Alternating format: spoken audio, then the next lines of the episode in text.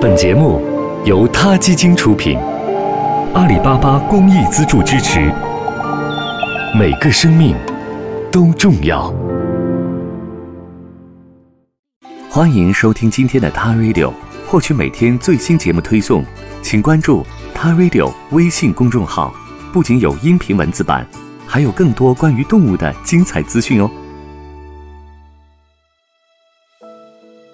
伊安·雷蒙德是谁？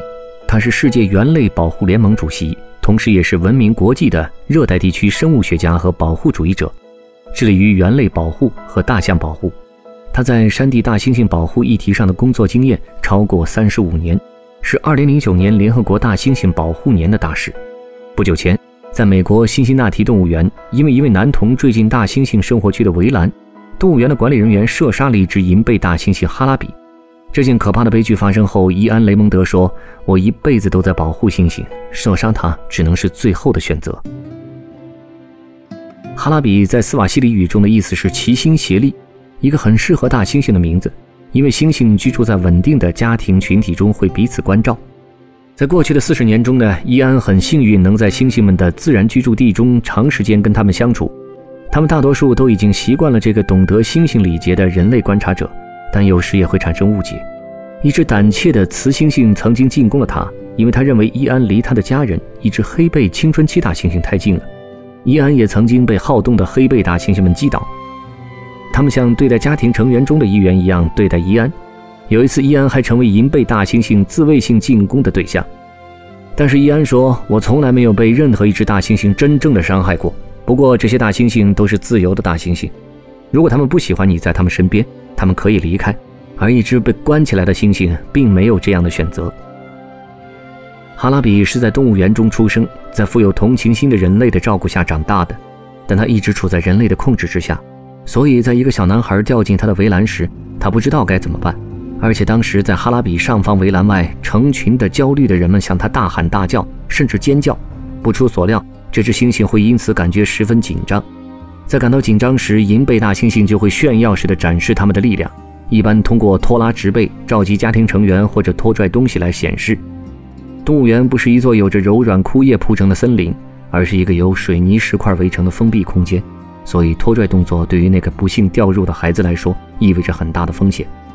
在这种情况下，哈拉比的死是不可避免的吗？听到哈拉比被射杀的消息，伊安感到深深的遗憾和伤心。录像显示，很显然孩子受到了意料之内的惊吓，而猩猩也受到了意料之内的压力。录像还显示，哈拉比并没有攻击那个孩子，他将那个孩子从水渠里拉了过来。那一刻，他举起的手显然是轻柔的，把孩子立起来，并仔细观察了孩子的衣服。虽然视频只有两分三十四秒，整个事件却持续了约十分钟。显然，如果一只银背大猩猩想要杀害一个孩子，它可以立刻这么做，但是它并没有这么做。可能这是更大的危险，在于男孩的头是否会在拖拽中被撞到石头上。孩子母亲的焦虑和动物园员工的畏惧可以想象，也可以理解。但事情也有其他可能的结果。在另外两起发生在1986年泽西岛和1996年芝加哥的事故中，孩子也是掉入了猩猩园的围墙内，但是孩子和猩猩都没有出现伤亡。那么还有别的可以实施的解决措施吗？伊安同意动物园园长的观点，如果当时使用麻醉枪，很可能使哈拉比受到惊吓，因为麻醉枪会从后方带来十分痛苦的猛击，在麻药生效前的那段时间中，哈拉比可能会因为受到惊吓而更加暴躁不安，使小男孩处在更加危险的境地。然而，大猩猩拥有一个理智的头脑，如果当时是哈拉比熟知并且信任的人来试图使他冷静。也许用一些能够立即吸引他注意力的东西，比如一盘他最喜欢的水果，便会改变处理问题的可能性。如果这种小心翼翼的方法失败，那是使用武力才是下一个选择。或许让动物园工作者训练使用那些警察、狱警和军队使用的非致命性武器来击昏有攻击倾向的动物，也会是另一个更有用的方法吧。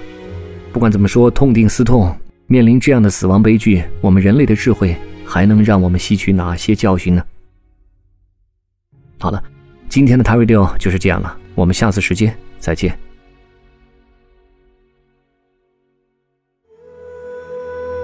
他 Radio，中国大陆第一家动物保护公益电台，在这里，我们讲述动物的喜怒哀乐，尊重生命，善待动物。它的世界因你而不同。